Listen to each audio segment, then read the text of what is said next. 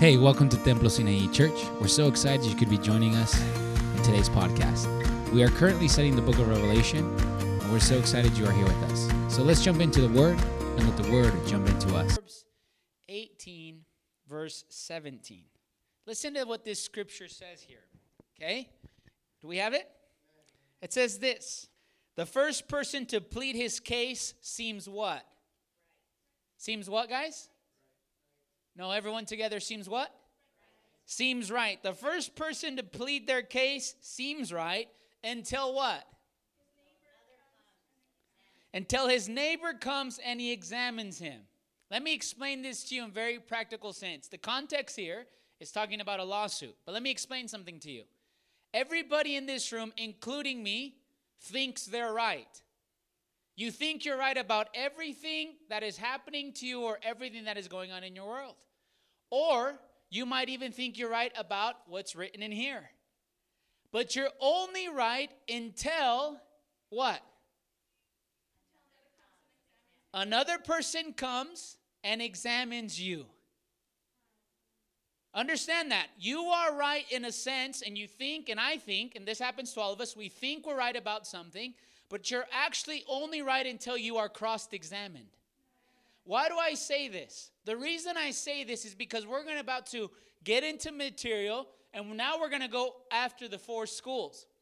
And everybody has a school or everybody's been taught something about the scriptures, but you are only right until you've been cross examined. And tonight, the cross examining begins in my life and also in your life. Now, this isn't, again, not just for what we're talking about here. This is talking about everything in your life. Everybody in this room, again, thinks you're right about something. You think you're right, you think you're right, but then you get cross examined and then you figure out, wait a minute, maybe I wasn't as right as I thought. If you can have a teachable spirit, and I pray that all of us in this room have a teachable spirit, you're going to learn something. But if you don't have a teachable spirit, then you're wasting your time being in the room. That's just the truth. Okay? So we're all going to go to the school together and we're all going to learn together. And I encourage you to look at this scripture. Next time you think you're right, say, Yeah, maybe I am right, but let me get cross examined. Let's go to Revelation chapter 4 tonight. And look what Zion did to my chapter 4. She ripped it out of its place. I gave her the spill about cross examining because she thought she was right about her brother, and that's what she did. I'm just kidding. She didn't do that.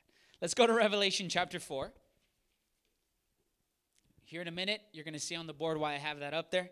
But let's go to Revelation chapter 4, and like always, let's read the whole verse, and then we'll go verse by verse, or the whole chapter. If you have it, give me a strong amen. amen. It says this Revelation chapter 4, it says this. Remember, we studied the seven churches, so we already know them. We got them down. Now let's go here. It says, After these things I looked, and behold, a door standing open in heaven, and the first voice which I heard, like the sound of a what? Sound like of a trumpet speaking to me, and he said to me, Come up here, and I will show you what must take place after these things. Immediately I was in the Spirit, and behold, the throne, and was standing in heaven, and one standing on the throne, one sitting on the throne, sorry. Verse 3 And he who was sitting was like a jasper stone, a sardis in appearance, and there was a rainbow around the throne, like an emerald in appearance. Around the throne were 24 thrones, and upon the thrones I saw 24 elders sitting, clothed in white garments and golden crowns on their on their heads. Come on everybody. Out of the throne came flashes of lightning, sounds and peals of thunder. And there were seven lamps of fire burning before the throne, which are the seven spirits of God. And before the throne, there was something like a sea of glass, like crystal. And in the center and all around the throne, four living creatures full of eyes in front and behind. The first creature was like a lion, the second creature was like a calf, the third creature was like a man, and the fourth creature was like a what? Flying eagle. And the four creatures, each one of them having six wings, are full of eyes around and within. And day and night they do not cease, saying, Holy, holy, holy is the Lord God, the Almighty, who was, who is, and who is to come. Verse 9 And when the living creatures give glory and honor and thanks to him who sits on the throne, to him who lives forever and ever, The 24 elders will fall down before him who sits on the throne and will worship him who lives forever and ever and will cast their crowns before the throne saying worthy are you our lord our god to receive glory and honor and power. For you created all things and because by your will they are they existed and were created. Father we thank you for this time that we can be in your word. God we looked at what proverbs says god that we think we're right until we're cross examined. And Lord, we come today to the scriptures to be cross examined. Lord, we come to the scriptures with a blank canvas, learning from you, Lord. And we just pray that your spirit would guide us, would open up our minds, and Lord, that we would have a teachable spirit. We pray these things in Jesus' name. We all say, Amen and amen. Okay, so let's begin here. This is important for all of us to understand. Uh, remember, there's different types of camp, and I want to, if we can put our eyes on the board here for a minute. If you're taking notes, I strongly encourage it. We can all see it, right? Or should I put it on the stage? Put it on the stage, or can you guys see it from there? Peter, you can see it because you're front up. can you guys see it back there? Pete, Andrea, okay. So I want you to write down this word dispensationalism, dispensationalism, and I've kind of We've spoken about this in the past, but we're going to see it here a little bit more because we're studying these four schools of thought. So, the modern system of dispensationalism, okay? Dispensationalists, okay, there's two types of dispensationalists. There are um, just dispensationalists, and there's future dispensationalists, okay? Now, the dispensationalists, this is important, they divide the entire Bible in seven different um, dispensations, okay? Meaning seven different time frames, okay? So understand this. It's not super complicated, it's actually pretty easy. The first time frame they would say is the innocence. So they would say from creation to the fall, that's the first time frame. God working with people in different dispensations. The next one they would say the conscience, which would be the fall till the flood. Okay? The next dispensation, they would say this is the government, God's government you see the post flood where the judges are, and then you see Abraham himself. Then you see the promise, and the promise from Abraham to Mount Sinai. That's another dispensation. And then the law comes in, the law all the way to Pentecost. And then you have the grace period, which is the church age. And then you have the, the final dispensation is the kingdom, and they, be, they believe in the millennial kingdom, the thousand year reign. Okay? Now, they're unique in these senses because they believe in us, and God is speaking in different ways during these time frames. Another thing that they hold to, true to, is that Israel has an eternal uniqueness. So Israel's the focus. If, if, if someone is always saying like Israel's the focus, they're always worried about phys- Israel, look at the calendar, look at their time frame, look at the people, they would be considered dispensationalism or dispensationalist. And I'm not saying that that's right or wrong. I'm just showing you a school of thought here, okay? Um, I've been fair to all the schools. I haven't told you which one's right or which one's wrong. I'm just teaching them all. At the end of chapter, uh, chapter 22, I'll tell you which one I believe, okay? So you see all these. Uh, the next thing is that they profess to co- they profess a commitment to reading the scriptures literal. So when they mean literal, if they say a dragon's coming out of the out of the sea, they'll say that's a real dragon coming out of the sea. If fire is falling from heaven, they don't take it symbolic; they take that literal. Remember, we saw that in our studies in the beginning intro. Uh, the next one, and this one's so important for all of us to know, there's a hidden gap I don't know if you guys remember in Daniel chapter 9. Ja- Daniel chapter 9, there's 70 week prophecy. They say 69th week has happened, but the 70 hasn't happened. And remember, it's like a long span. So we see that they see there's hidden gaps in these prophecies. If you're not a dispensationalist, you say that these prophecies already happened, but the dispensationalists know the 70th week doesn't happen till the great tribulation. But these are books that we don't have I don't have time to go into in depth, but they say that these are hidden prophecies. Also the dispensationalists, this is important. They they believe in a 7-year tribulation. 7-year tribulation and they call that what? The great tribulation. But this is important now. The dispensationalist camp, This is important. This is what distinguishes them from a lot of things. Is they believe in a pre-trib rapture. What does that mean? They go before anything gets foggy, right? Before the antichrist is revealed, before it gets hard, they're raptured out of here. So if someone holds this view, they're probably dispensationalist, and they probably don't know that name because most people don't, but that's what they would be considered a dispensationalist. Now, this is important. The dispensationalist, they believe that the second coming has two stages. So they believe this Jesus raptures the church, seven years happen, and then Jesus comes back. They believe in two phases of the second coming, right? This is a little hard for us. Why? Because we studied it all happens when? On the last day at the what? Same time. Does that make sense? But you should be already knowing this and your will should be turning. So they say that. So they say it happens in two phases. And then lastly, this is important, they believe there's going to be a future temple, a future Jerusalem temple where there will be sacrifices, where there will be the Antichrist, and they're really focused on a Jewish temple in the future. So, dispensationalist, this is their setup. Now, why is this important? Because this, I'm going to show you the dispensationalist camp for this scripture as we just read it. Okay?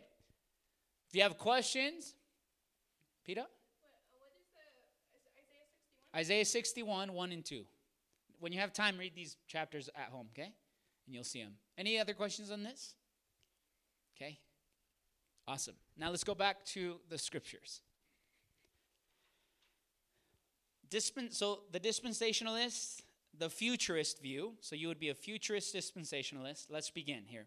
Okay, I'm going to take the futurist dispensationalist. Verse 1. If you hear, say amen. It says, After these things I looked, and behold, the doors standing open in heaven, and the first voice which I heard sounded like a trumpet. You should underline, you should highlight trumpet. And he said, Speaking to me, he said, Come up here, and I will show you what must take place. So the dispensationalist futurists, this is important. They they'd say that this verse, verse 1, is talking about the pre-trib rapture. They just said, it sounded like a trumpet, and the trumpet voice said, Come up here. So the futurist camp, dispensational, says this the church has just been raptured. And you'd say, Well, why or how? Well, they would say, Well, look what the verse just said. Sound like a trumpet, and he said, Come up here. Okay? Are we still here? Now, this is important. Why would they say that this resembles the rapture? Well, remember, there's passages in the Bible that talk about the rapture, and when we see the rapture, we see the trumpet or the last trump. Let's just go look at them real quick. Write them down. Let's go to 1 Corinthians 15, 51 through 54. 1 Corinthians 15, 51 through 54. Your mind's going to have to be here tonight, and we're going to have to be students of the Bible tonight. Amen?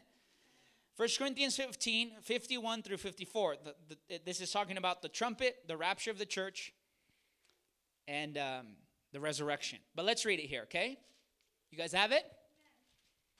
1 Corinthians 15, 51 through 54. If you have it, say amen. amen. It says this It says, Behold, I tell you a mystery. Not all will sleep, but will be changed. That word sleep means dead.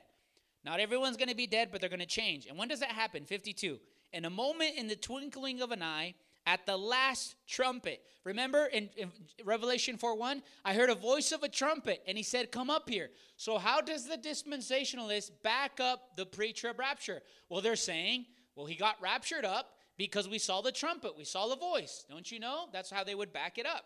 Now, watch what he says in verse 52 in a moment, in a twinkling of an eye, on the last trump, for the trumpet will sound, and the dead will be raised imperishable, and we will be changed. We know that that happens when? That happens at the resurrection or the rapture of the church. We know that's true. Absolutely. We don't deny that that's going to happen.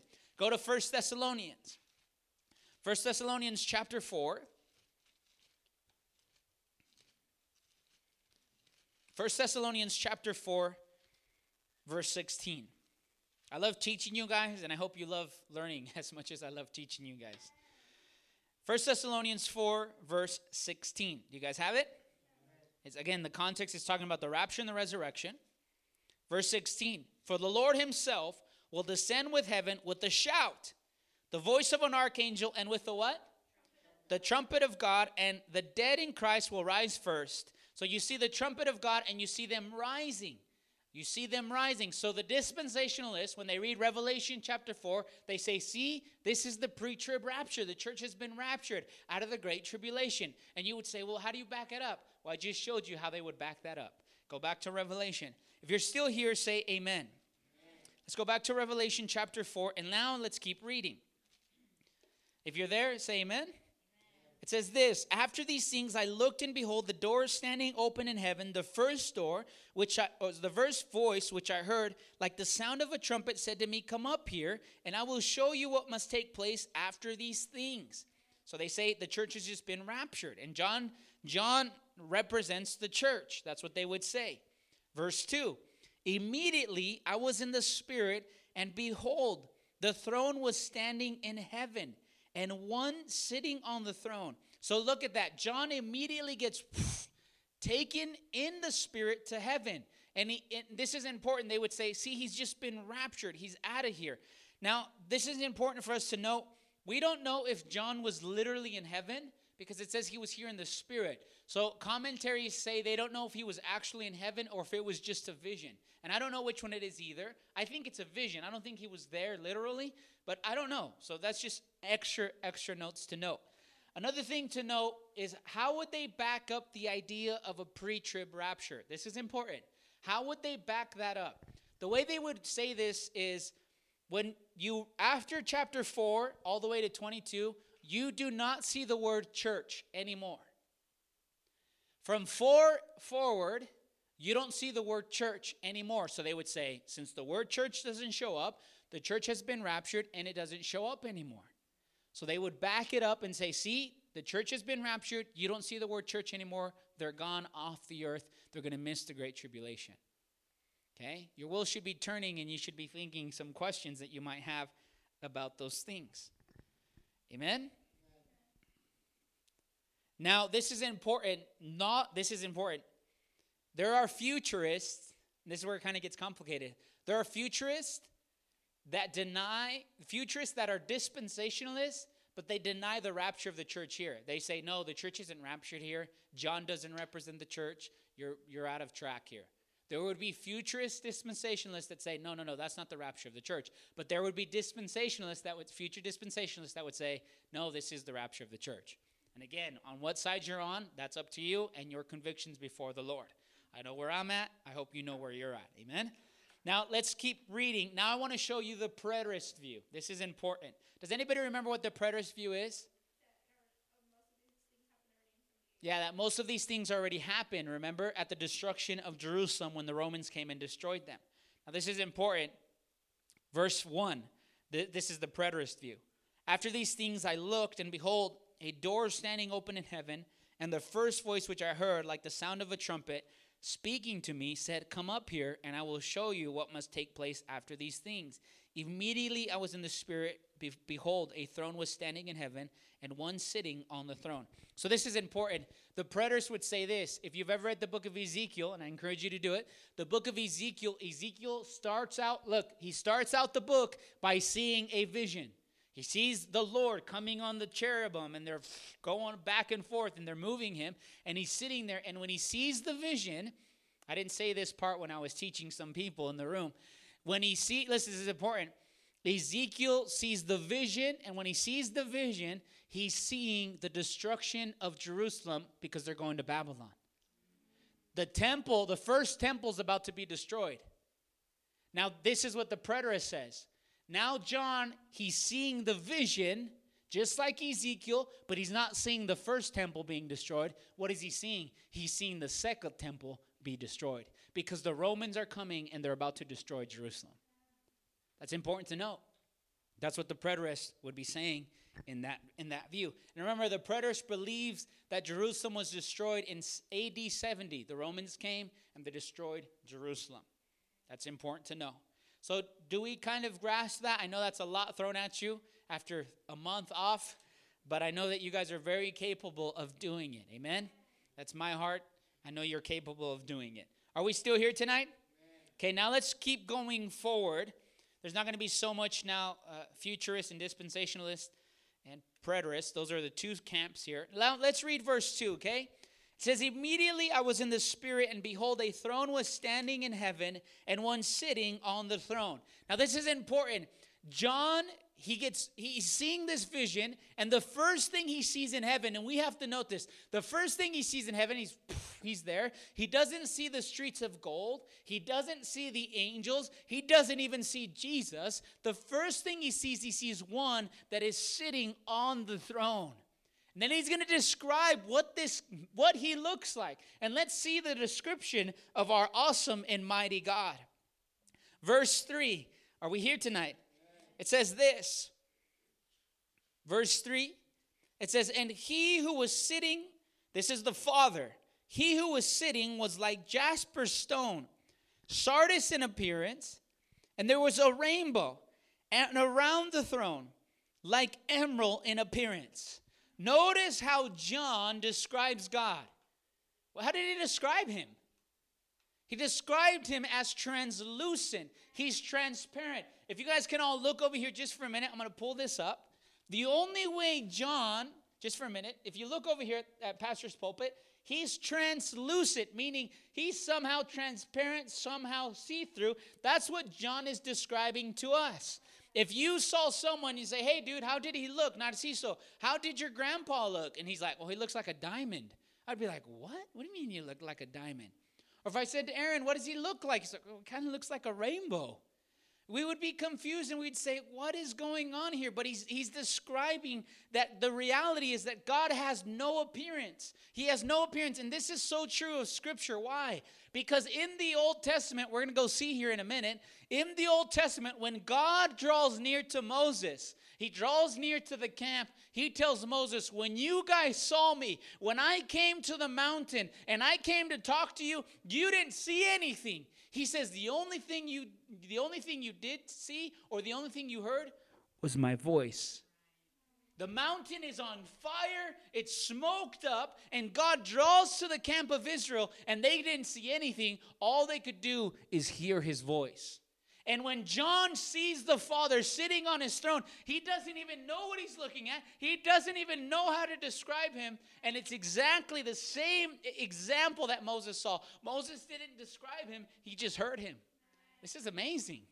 Now, let's go to the Old Testament together. Deuteronomy chapter 4. Blessed be the name of our God. Amen. You should say amen. You guys, when we talk about the name of God, this is important. When you read the Psalms and it says, like, blessed be the name of our God, the, the, the idea of his name is not talking about what his name is. The idea of his name is speaking about his character. So when you read in the Psalms, blessed be the name, it's be, blessed be the character of our God. And what is his character?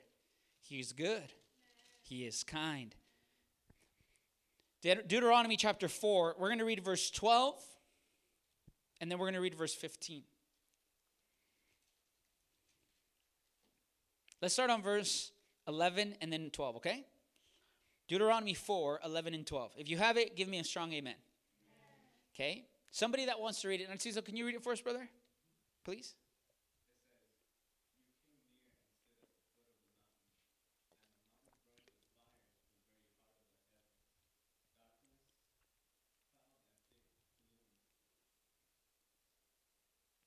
Verse 12.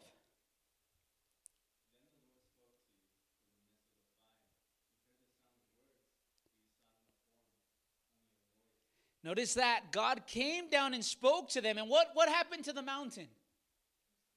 It was consumed in smoke. It was a dark, gloomy smoke, fire. And they're like, what? And God says, You didn't see me, you just heard me. And it's the same thing John is experiencing. John didn't see God. He, he just somehow, he looks like a diamond. He looks like a rainbow. He looks like sardis in appearance. And I don't really know what that looks like, but that's what he looks like. Same thing that Moses experienced. Remember what God told Moses? Nobody can see me because if they see me, what happens? They will die. Now we're waiting for the resurrection of our bodies, the last day, because that when that happens, our body gets transformed from this body to glory, and we'll be able to see the Father. That is going to be incredible. If you thought the iPhone 14 was incredible, you don't know anything about incredible. If you thought those Yeezys were incredible, friends, we don't know anything about incredible. It's going to be incredible when we see the one who created all things face to face. That's going to be incredible. Someone say amen to that? Verse 15. Verse 15, it says this So watch yourself carefully, since you did not see any form on that day. The Lord spoke to you at Horeb from the midst of the fire. Verse 16, so you do not act corruptly and make a grave image for yourselves in any form of any figure, the likeness of male or female. So he says, the reason you didn't see me is because I knew your hearts, and your hearts would want to form some type of picture, some type of reality. You would want to carve me and make me something. And God is smart. Think about it. People have pictures of Jesuses everywhere you go. How do they know? Some people have them with blue eyes, white. Some people have them blacks. I don't know. How do you know that? And then there's people that's like, oh, I went to heaven and I saw all these things. Well, it's interesting because in Second Corinthians chapter 12, Paul dies when he goes to Lystra. Acts chapter 14, they stone him to death. And then he says he goes to the third heaven and he says he sees things which he couldn't write down and he couldn't tell anybody about. He couldn't tell us what was going on there, but there's people that go there and they're like, oh, yeah, I saw ponies. Oh, yeah, I saw cotton candy. Oh, yeah. No, you didn't. You didn't see anything. If Paul the Apostle couldn't see anything and write anything, you didn't either. That's the truth, whether you like to hear that or not. I think someone's just trying to what? Get a little cash. Because you write a little book and people buy the book and you become a millionaire. Sounds like a scheme to me, doesn't it? That's my personal opinion. Let's go back to the, the scriptures. God is good, amen. So we see here that John, he says, I saw one. Verse 3, Revelation 4 3. He who was sitting was like a jasper stone, sardis in appearance. There was rainbow around the throne and emerald in appearance. So he sees the Father sitting on the throne and he describes him. And I want, listen, this is the best commentaries can do. Jasper stone, it means or it represents the purity of God. That's what the best that they can come up with. The jasper stone represents the purity of God. The sardis stone. The sardis stone is a red stone, and they say that is speaking about the wrath of God. Taking notes, the wrath of God. And then you see a rainbow around his throne. Now, why the rainbow?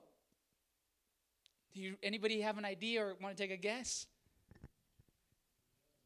His mercy. Do you guys remember in the flood when he floods the earth? What does he say? Never again will I flood the earth. And let me prove it to you. I'll put a rainbow in the sky. That will be my promise. The rainbow was a sign of what? Of mercy. But he didn't promise that he wouldn't consume the earth with fire when he comes in the second coming. So the, jar, the jasper stone represents the purity of God. The sardis stones represents the wrath of God. And the emerald, nobody knows. They're kind of just, there's commentaries for days, and I didn't know what to write there, to be honest. And then the rainbow, it represents the, the mercy of God. So you see, there's no, there's no image of what God looks like. We don't know what he looks like. That's the truth. We don't know. But there's a day coming that we will see him face to face. That's going to be incredible. Seriously, it's going to be incredible. Now let's go to verse 4. God is good, and the church says, verse 4, it says, Around the throne were 24 thrones, and upon the thrones I saw 24 elders sitting in white garments and golden crowns on their head. So listen, this is what John see, John sees. He sees the vision. Let's all put our minds together. He sees the vision, and then he sees the one sitting on the throne. Boom! The ancient of days that uh, Daniel speaks about. Daniel chapter eight he's sitting there and he sees the Ancient of Days. And, and I just think, oh, how incredible, right? So he's sitting there, and then John all of a sudden he sees 24 elders sitting there on the throne. He sees these 24 elders. Now, the question we should ask ourselves who are these 24 elders? What do people say about them? Well, we go back to the schools, and here are the schools. The dispensationalists, they say that the 24 elders are New Testament saints who have been raptured to heaven. They represent the church being raptured to heaven. That's what the dispensationalists say. So the dispensationalists identify them, the 24 elders, as New Testament saints who have been raptured into heaven. The preterist, this is important. The preterist says that the 24 elders, they probably don't represent anything. They are just there to fulfill the scene. to fulfill the scene. Now, this is important. Look, remember the preterist says that um, chapter 4, this is important. I didn't say this earlier, but I need to state it now. The preterist says, remember, the preterist says that this has already happened. Remember, they believe that Jerusalem is the destruction. That's what, what Revelation's talking about, is the destruction of Jerusalem. Now, this is important. The preterist says that when John is seeing this vision, he's seeing the courtroom of heaven, that God is about to execute a judgment on who? On Jerusalem. So the 24 elders, they're just a picture to fill God's courtroom. Now, this is important. Why? Because go to, go to chapter 6, verse 9. Chapter 6, verse 9. Why would we say, or why would the preterist say that this is a courtroom? Well, watch what happens, and we're going to find out who the plaintiffs are. You guys know what plaintiffs are, right? In a courtroom? They're the ones asking for what? Justice. We want justice. Look at this in verse 9, Revelation 6 9. You guys have it? When the Lamb broke the fifth seal, I saw under the altar the souls of those who had been slain because of the word of God and because of the testimony which they had maintained. So there are these souls under the altar of God, and watch what they say. They cried out with a loud voice, saying, Oh, how long, O Lord, holy and true, will you refrain from judging and avenging our blood on those who dwell on the earth? Now, there's a group of people saying, Oh, faithful judge, when will you judge our blood? When are you going to avenge us? And remember, that word earth, you should remember the study, isn't just earth, it can be translated to land. So, who are these people crying out for justice? Well, according to the preterist view, it would be the prophets of old, all that had been slain for the testimony of Jesus, saying, Father, when are you going to punish Jerusalem for killing us? And when we get there, we'll see what the preterists have to say. But this is important. So the preterists say God sitting on his throne, the 24 elders, they're not literal people, it's just to fulfill the scene of the courtroom in heaven. Again, that's the preterist view. Now, the idealist view, here's the next view. This is important. The idealist view say that this is a celestial representation of all the saints that have been redeemed throughout all time. So they would say the number 24 represents 12 of the 12 patriarchs of the Old Testament and 12 apostles of the New Testament. Now, they wouldn't say, what, so you're saying that it's the 12 apostles and the 12 patriarchs? Remember, the patriarchs are just the sons of Jacob, right? The 12 tribes. No, they're just representing Old Testament and New Testament together in heaven. That's what the idealists would say, that they represent them together in heaven.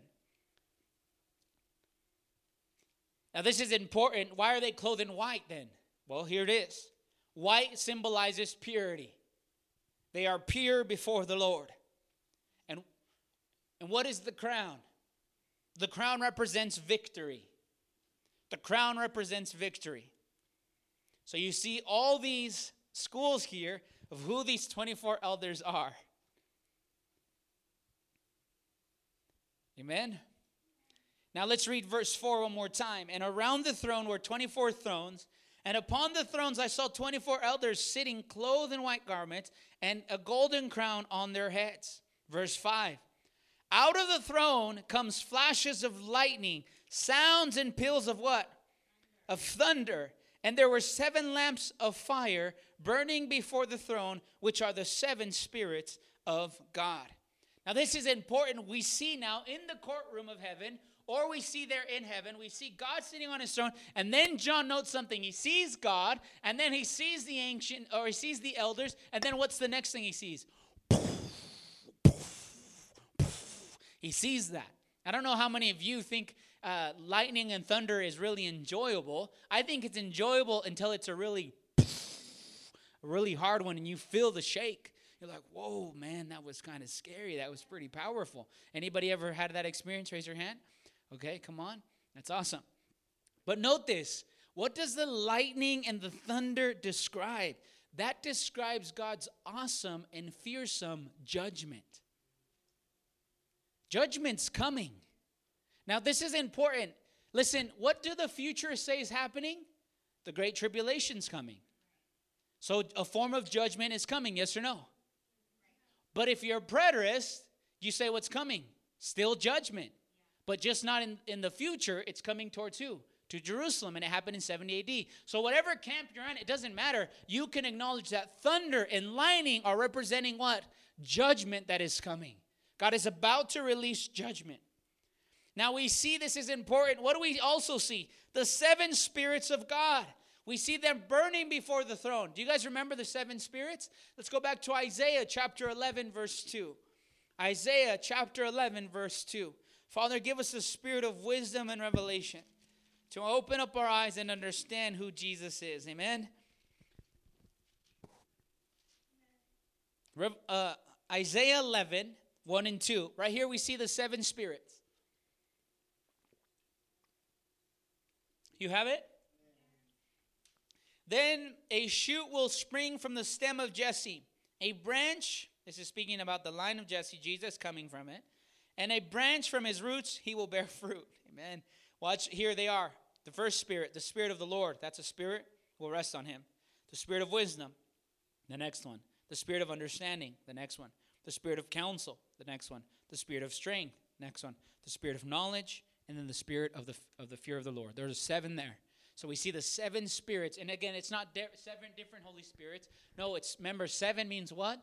Fullness, completeness, meaning the whole the wholeness of who Holy Spirit is, he's right here manifested in his fullness. This is incredible, isn't it? Go back to Revelation. If you're here tonight, say amen. Amen. Verse uh, let's read verse 5 again. How do we know this? Watch this. And out of the throne comes flashes of lightning and sounds and peals of thunder. Let's stop here. Th- flashes of lightning, sounds and peals of thunder. Now, this is important for us to understand. Listen, the first covenant, this is important.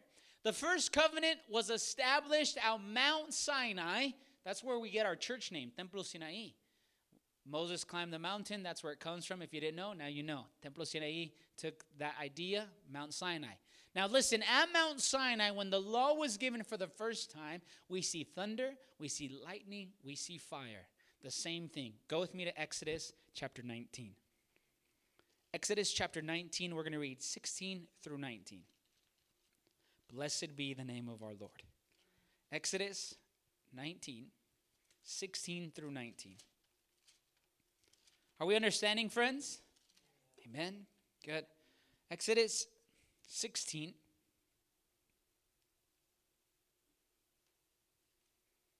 Exodus 19, sorry. Yep. Exodus 19. 16 through 19. You have it? Okay. It says this. Eyes are there, right? Exodus 19, 16 through 19. It says, So it came about on the third day when it was morning that there was what?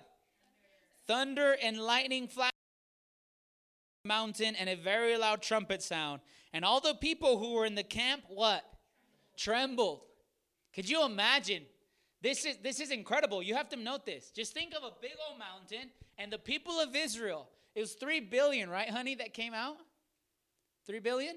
Yeah, they say it was about 3 billion that came out of uh, Egypt. 3 billion or 3 million?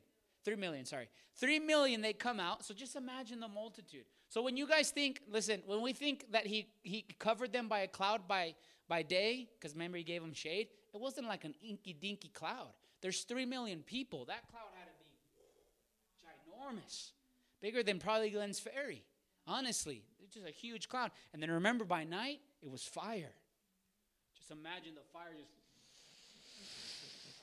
Anyways, he gets close to the mountain and there's thunder and there's lightning and there's fire and then and the Bible says the people trembled because he came close. Now let's keep reading.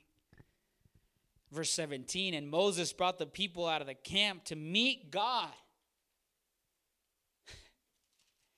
Everybody wanted to meet him, remember? And they stood at the foot of the mountain. Verse 18 Now Mount Sinai was all in smoke because the Lord descended upon it in what? He came, he's there, but he came in a form of what? In a fire form. And it smoked ascended like the smoke of a furnace, and the whole mountain quaked violently. There was an earthquake that day. It was a shake, a hard shaking. Guys, remember that earthquake we had this last year? We were like, whoa, it was pretty strong. I mean, I hadn't had an earthquake like that in a while. I was like, whoa, that was incredible. But the whole mountain shook violently in verse 19. When they sounded the trumpet, when the sound of the trumpet grew louder and louder, Moses spoke, and God answered him with what? With thunder. Now, this is what's happening in the context. Mount Sinai, God is about to establish the first covenant with Israel. And how does he do it? How does he do it?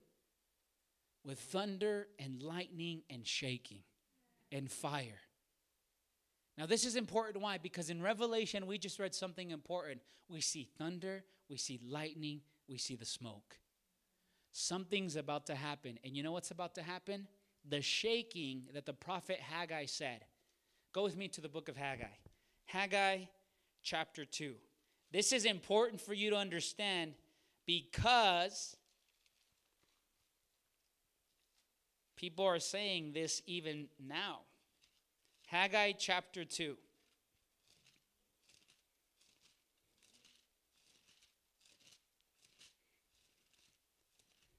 Everybody have it? It's right in front of Zechariah and after Zephaniah. Haggai chapter 2. And let me explain Haggai real quick to us, okay?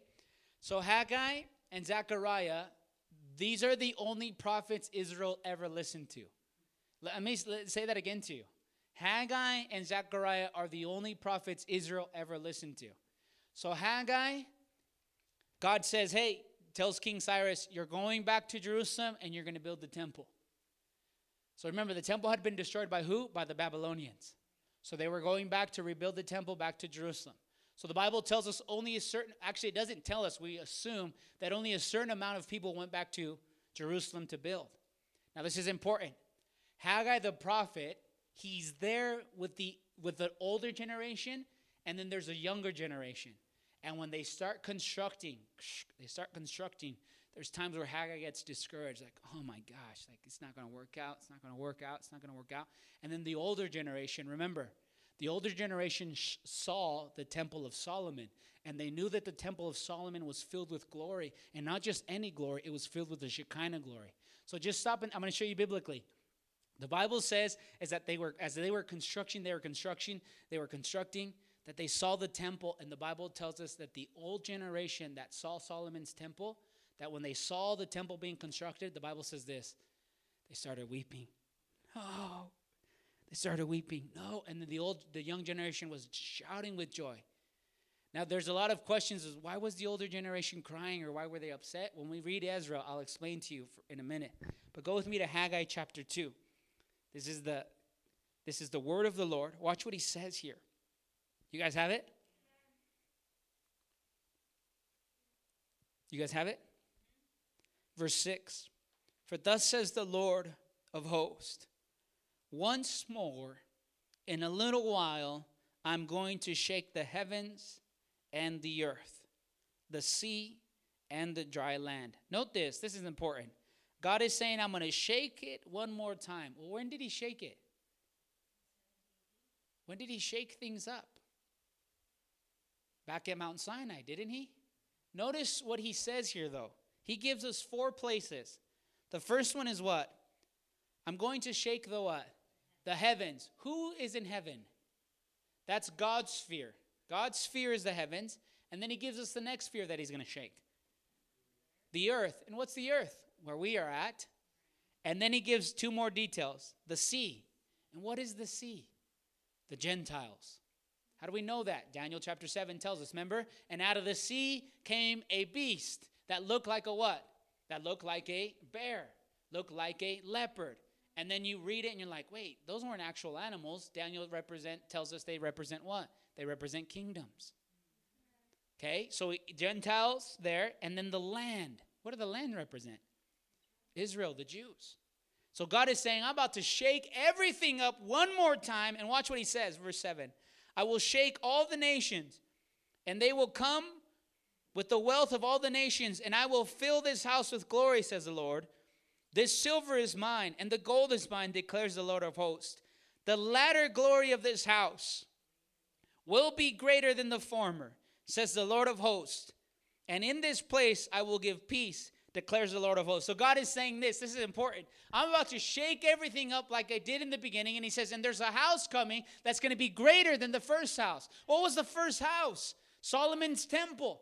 It was filled with Shekinah glory, yes or no? It was filled with glory, and nobody could enter the temple. But he says, There's another house that I'm going to fill, and it's going to be greater than the first house. What is he talking about? The temple that Herod built? The temple that Haggai was building?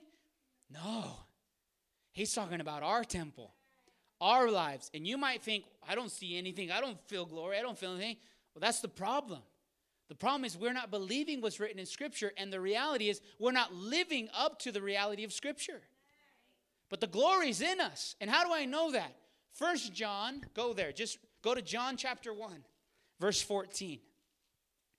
John chapter 1, verse 14. We're talking about the temple being greater, the glory being greater than Solomon's temple. John 1, verse 14. Do we have it? We have it? It says this, and the Word, meaning Jesus, he became what? He became a human. And he dwelt among us, and we saw his glory, the glory of the only begotten from the Father, full of grace and truth. Now, this is important. It says, Jesus became a human, and he says, We saw his glory. Now, this is important. And he dwelled with us. That word dwelled in the Greek means tabernacled. He tabernacled with us. He's tabernacling in us. This is important. In the Old Testament, he tabernacled in his in the tabernacle was his glory. But when you get to the New Testament, it's no longer a box, it's no longer a tent. Now it's our lives that is filled with his glory. It's filled with his glory. And I know we don't perhaps see it, but we have to believe it. We have to believe that we are filled with His glory. And so when He says, I'm about to shake everything up, I'm about to move everything, guess what He was talking about? He was talking about the new covenant that was going to come. He was talking about the new covenant, and people say, Haggai 2, it's talking about our times that God's shaking everything up. You must read your Bibles. And how do I know this? Because we studied this in Hebrews. And if we have forgotten, let me prove it to you in Hebrews. Hebrews chapter 12. Blessed be the name of the Lord. We must let the Bible speak and let us be cross examined. Hebrews chapter 12, 26 and 27. Remember, we just read what Haggai said, right? In a little bit, I'm about to shake everything, and look what the author of Hebrews dares to do. Hebrews chapter 12, 26 and 27. You guys remember this? Hebrews is about what? The new covenant, isn't it? You guys have it? Let's read it. Let's read 26 and 27. You have it? And he and his voice shook the earth. Then, speaking about what? Exodus. But now he promised, saying, Look what the author of Hebrews is doing. Yet once more I will shake not only the earth, but also the what? And you might say, well, what's he talking about? Then he gives us his own commentary and he explains it to us. What will not be shaken? Watch this.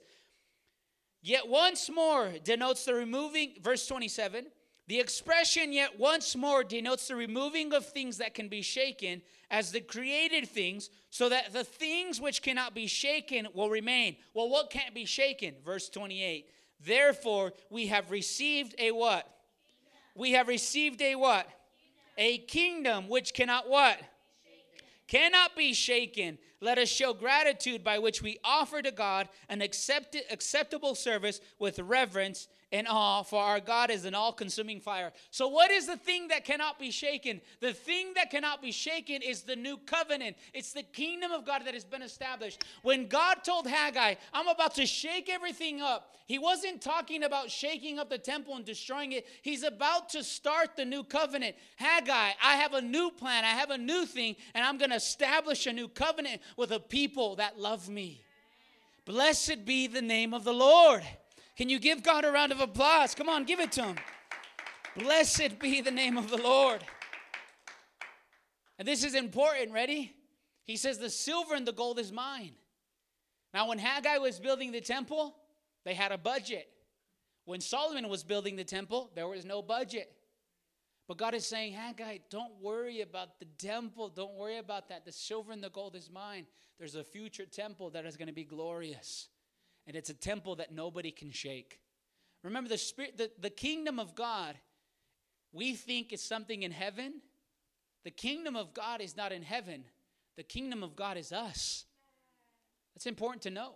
Now, let's go to the book of Ezra to read what happened at the temple building about Haggai.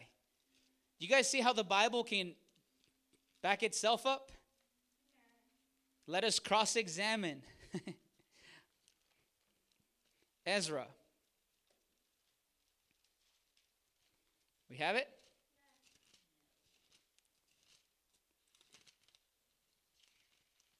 Ezra chapter 3, 8 through 13. We have it? Ezra 3. We have it? 8 through 13. What is the little uh, headline say in your Bible right there? Restoration of the temple. Okay, we're talking about that temple in Haggai. Let's read it. Ready? It says this. Verse 8 Now, in the second year of their coming to the house of God, they just have left exile, at Jerusalem, in the second month, Zerubbabel, the son of the Shealtiel, and Jeshua, the son of Zodak, and the rest of the brethren of the priests and the Levites, and all who came from the captivity to Jerusalem, they just get left Babylon, began to work and appointed the Levites from the 20th, 20 years and older to oversee the work of the house of the Lord. Then Jusite, with his sons and brothers, stood united with Gamaliel and his sons, and the sons of Judah, and the sons of Hedani, with their sons and brothers, the Levites, to oversee the work of the temple. So they're assigning the temple Levites. Remember, they worshiped before the Lord day and night. Verse 10 Now, when the builders had laid the foundation, they're building it. The foundation to what? The temple of the Lord, the priests stood in their apparel with trumpets, and the Levites, the son of Asaphat, with cymbals, and they praised the Lord according to the directions of King David. So they laid the foundations and they get their cymbals and they're about to praise the Lord. They're about to praise Him. And watch what they say. They sing praises to Him, giving thanks to the Lord, for He is good. And what? His mercy endures upon Israel forever. And the Lord shouted with, and sorry, and the people shouted with great shout when they praised the Lord because the foundation of the house was laid. So they're like, Yes, we came back from captivity. The second building, the foundation is up. Praise the Lord. And watch what happens. Get many of the priests and the Levites and the heads of the father's house, the old men who had seen the what? What temple? Solomon's temple. They wept with what? loud voice when the foundation of the house was laid before their eyes, while many what? So the people could not distinguish the sound of the shout of joy from the sound of weeping of the people, and the people shouted with a loud shout, and the sounds were heard far off. So they laid the foundation, and they're shouting, Praise the Lord forever, His mercy endures forever. And then the Levites, the older generation, they see the temple and they say, Ah, they just start crying, Oh no. They're just weeping. And then the young guys are like, yes, yes, yes. So why was the old generation weeping? Why? Because they saw Solomon's temple and they saw it in all its glory. They saw the Shekinah glory. So when the old people and the young people are running together, the young people, come on, we got this, let's go. Get your hammer. We got this, we got this. And the old people, ah, I just, I don't know if it's going to work I just don't know if it's going to work. The young people, come on, we got this. The temple's going, we're building. Do you know what? That old temple was so much better than this new one. There was just this conflict and this constant, probably discouragement. And Haggai, the prophet, what? Is hearing all this. So, what does he need? He needs a voice from the Lord, a word from him, telling him what? That there's a temple coming that is going to be greater than any temple, and nobody can shake that temple. And what is that temple? Something in heaven? No, no, no. You and I are the temple of the Holy Spirit. You should say amen to that. This is incredible, isn't it? So, why, Damien, you took us all that for what? Because listen, when God established the first covenant, there was thunder, there was lightning, there was a shake. Yes or no? When he established the second covenant, according to the preterist view, he was establishing what in heaven? The second covenant. When we see him sitting on his throne and we see he's establishing the second covenant according to the preterist view. Amen? If you're here, say amen. If you want those passages about the land and the sea, Daniel 7 talks about the Gentiles. Daniel 7, read the whole chapter. Isaiah 16 talks about the land being Israel, representing them. Amen? Isn't that incredible story? Okay, let's read it. Here we go. Verse 1, Revelation 4, verse 1. We're good on time, we're almost done. After these things I looked, and behold, a door standing open in heaven. The first voice which I heard, like the sound of a trumpet speaking with me, said, Come up here, and I will show you what must take place after these things. Immediately I was in the Spirit, and behold, the throne was standing, sorry, a throne was standing in heaven, and one sitting on the throne. And he who was sitting was like a jasper stone and sardis in appearance, and there was a rainbow around the throne, like emerald in appearance. Around the throne were 24 thrones. Upon them were upon the thrones I saw 24 elders sitting clothed in white garments and golden crowns on their heads. This is interesting. I didn't say this, but this came to mind when I was studying it. If if this is John, one of the 24 elders, how come he couldn't recognize himself? If it was John, how come he couldn't recognize himself? You know, it's interesting. This backs up what I'm saying. Remember when they went to the Mount Transfiguration, Matthew 15? Who did they see? Moses and Elijah. How did they recognize Moses and Elijah if they were thousands of years apart? How did they do it? How could it if he could if he could recognize Moses and Elijah, couldn't he recognize himself? So maybe it's not even him. Think, I mean, food for thought. Just think. When you read your Bible, ask questions. Now, verse 5 Out from the throne comes flashes of lightning and thunder, sounds and peals of thunder. And there were seven lamps burning before the throne, which are the seven spirits of God. And before the throne, there was something like a sea of glass. Now we're at new material, verse 6. And before the throne, there was something like a sea of glass, like crystal. And in the center and around the throne were four living creatures, uh, eyes in front of them and behind them. The first creature was like a lion, the second creature was like a calf, the third creature had a face like a man, and the fourth creature looked like an eagle. And the four living creatures, each one of them having six wings, full of eyes around and within, and day and night they do not cease saying, Holy, holy is the Lord God Almighty, who is, who was, and who is to come. Now, this is important for us to understand. Now, listen, this is important. First, we see, and before the throne, there was something like a sea of glass. Now, this is important for us to understand. Before God's throne, there's like something like a sea of glass, and I'm not sure what that looks like, but this is important. In the Old Testament, before you went into the holies of holies, there was a laver. It was like this big. And the laver, the priest had to wash himself, and then he could go into the presence of God. It's a huge, just think of like a huge bowl. It had water. He had to touch it, and then he was clean in a sense, and then he could go to the presence of God. Now, in the presence of God in heaven, think about it here. He's sitting there, but there's no longer a laver. It's just a sea of crystal. It's been crystallized. Now, why is that? Well, there's a lot of schools of thought, but one of them, and I think it's very true, it means that you don't no longer have to wash your hands. Why? Because you've been cleansed by the blood of Jesus. Everything before God is crystal clear. You're good, not because you're good, but because of what Jesus did on the cross for you. So that's the sea of glass that you see there. You just you see that. But also they say this because in the next couple chapters, the sea it's not going to be calm anymore in heaven. It's about to erupt everything. So that sea of glass can also be talking about the calmness. God sitting on his throne, he's thunder, lightning, smoke, but he's still calm. He hasn't released everything. He's kind of just hanging out, hanging out, hanging out. Okay, so those are schools of thought for us to think about. But now we see these living creatures. If it wasn't complicated, it gets more complicated for us. Amen. So look, we see these four creatures. One is a lion, one is a calf, one is a man, one is an eagle, what do they all represent? Now, this is important uh, because we see something like these guys in the book of Ezekiel, and I just want you to see them. I don't want your mind to get too much involved in it or get tricked up because I don't think it's a big deal. But let's go see what happens in the book of Ezekiel. Ezekiel chapter 1. We're going to see Ezekiel's vision, okay? Ezekiel chapter 1.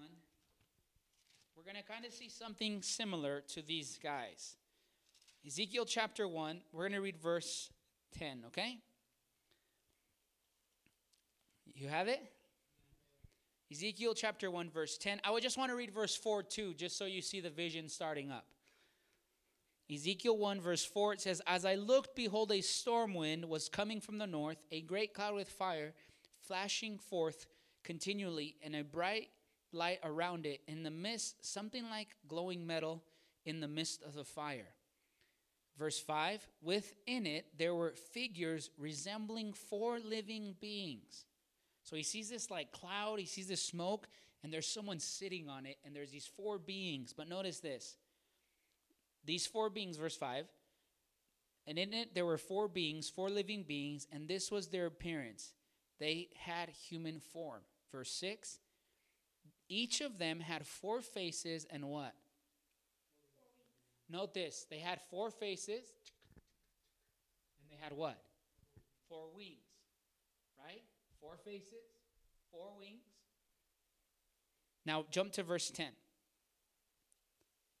As, f- as for the form of their faces, each one had the face of a man. All four of them had the face of a lion, the face of a bull, the face of an eagle. So we see there what? A man, a lion, a bull, and an eagle. So note this they had four faces, and they had what other thing? Four faces and four wings. Okay? Now, who are these guys? Go to chapter 10. These guys are carrying the. Isaiah sees God's throne and they're carrying him wherever he goes. But go watch, go to Isaiah, or Ezekiel, sorry, Ezekiel 10, and we're going to just read verse 15 because he explains who these guys are. Ready? You guys have it? Ezekiel 10 15. Then the what? Cherubim, they rose up. They are the what? The living beings or the living creatures that I saw by the river of Chebar. So when he sees the vision, now we know what these things were. They were what? They were cherubim. They were cherubim. So they have four faces and four wings. Now the tw- the four living creatures, they don't have what? They don't have four faces. They don't have four wings. What do they have? Let's go back and look at it so we can connect it.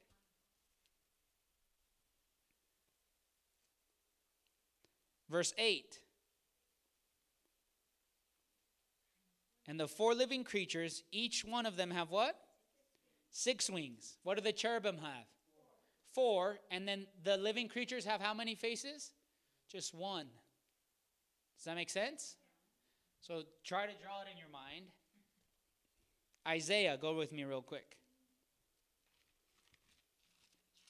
Isaiah chapter 6, verse 1 and 2.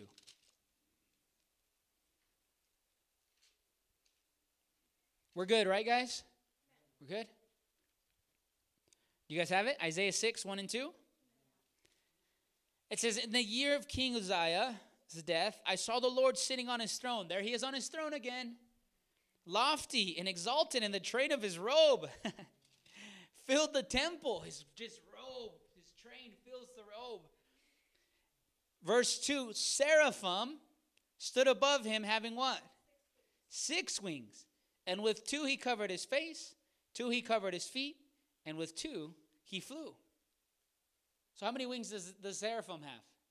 Six. But with what? How many faces? Verse 2 again the seraphim stood above him, each having six wings. With two he covered his face, with two he covered his feet, and with two he flew. We don't know how many faces they have, but we know how many wings they have, right? So now note this. We see the cherubim. Now note this. Here we go. Here's the cherubim. Here's the seraphim. These guys have four faces. We don't know how many faces, but both of them have how many wings? This guy has four. This one has six. So now what's going on? Commentaries say that the four living creatures in the book of Revelation, these guys are just a hybrid, and they produce, or these two somehow produce some type of hybrid. That's the best scholars can do. So they say the four living creatures are some type of hybrid. Do I know that? I have no idea. I'm just telling you what that's what commentaries say. Now this is important. Why? Go with me to the book of Kings. Kings chapter 1.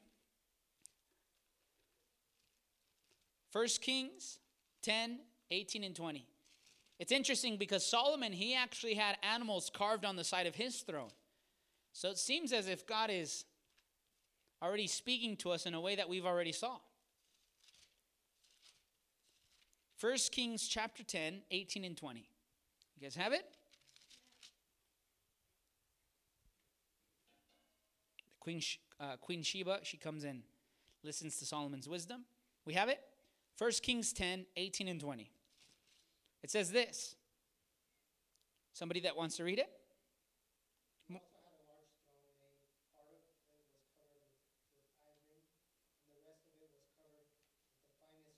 So this is Solomon's throne, verse 19. Keep throne has six steps leading up to it, with the figure of a lion at each end of every step. A total, Keep going. a total of twelve lions. At the back of the throne was the figure of a bull's head. And it, and beside each of the two armrests, armrests rest the figure of a lion. No throne like this had ever existed in any other kingdom. So note this. In Solomon's key, on his throne, he's sitting there, and he has the animals on the side too. Interesting. It looks like it's just a copycat of what? Of what we're just seeing, right? Again, I think this is what I believe is that God, not that he's copying anything, but he's using things we've already seen and he brings them back to attention. So on God's throne, there's four living creatures, and again, there's some type of hybrid of the cherubim or the seraphim, somehow, I don't know what. And again, depending on which school, the futurists believe that they're actual these beings actually exist. The preterists, they don't think that, they think it's symbolic. You choose where you're at. And again, I don't think it really matters, but that's up to you. Amen. Now let's go back to Revelation. We're about done here. God is good, amen. Now note this, this is interesting. Verse I read this and I was like, "Wait, that that's kind of out of place." Look at this. Verse 8. It says, And the four living creatures, each one of them having six wings, full of eyes, around and within, day and night, they do not cease to what? Holy, holy, holy is the Lord God Almighty, who was, who is, and who is to come. So it's like the four living creatures are saying what? Holy, holy, holy. That's the impression, but read the next line. Verse 9. And what? And whenever. Wait a minute. We just read that they're doing it all the time.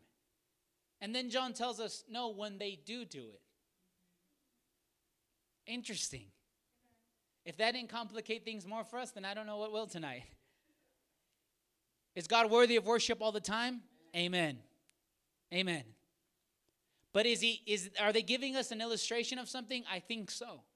I think they're just showing us what that God is worthy of praise all the time through all of creation. And why do I say that? Because let me explain this to you now. We talked about the four living creatures. Let me let me let me explain this and I'm going to finish with this. You see the lion, you see the calf, you see the man, and you see the eagle. Now let me explain these animals to you. Ready? The rabbis say this. The lion, he is the chief of the wild beast. The lion is the chief of the wild beast. The calf is the chief of the domestic beast. The eagle is the chief of what? The birds, everything in the air. And man is the chief of all the intellectual creatures. So, what are we seeing in heaven? We're seeing all creation represented before God's throne, worshiping Him all the time. So, whether these are literal animals, I don't know, or they're symbolic representing all creation worships Him, I don't know. But that's what the four creatures seem to represent all creation worshiping our God forever and ever. Verse 9 And when the four living creatures give glory and honor, and thanks to him who sits on the throne and to him who lives forever and ever, the 24 elders will fall down before him who sits on the throne and will worship him who lives forever and ever, and will cast their crowns before the throne, saying, Worthy are you, our Lord and our God, to receive glory, honor, power, for you created all things, and because of your will, they exist and were created. Now, this is important. Watch. The next, the next chapter, if you guys have been reading it, which I know you have, the next chapter, what happens? The seal is about to come out. Right? The seal is about to come out. Now, this is important. We just missed, if it's a courtroom scene, we just missed the entire thing. We just got the glimpse of the end because what was the glimpse of the end? We saw all creation saying, You're worthy of glory, honor, power, and riches. Whatever, whatever, of, uh, whatever, uh, whatever decree he just gave, the response of creation was, You're worthy. We're seeing, listen, we're either seeing a future great tribulation or we're seeing God is about to execute Jerusalem for killing his son. And as we go through the pages, we will study it together and decide together. Again, you don't have to be confused. That's the truth. You don't have to be confused. Why? Because we're studying it together. Now, do you have to choose a side? No. Take days, read it, take years, read it, and then decide. But we don't have to be confused because we're studying it together. Amen.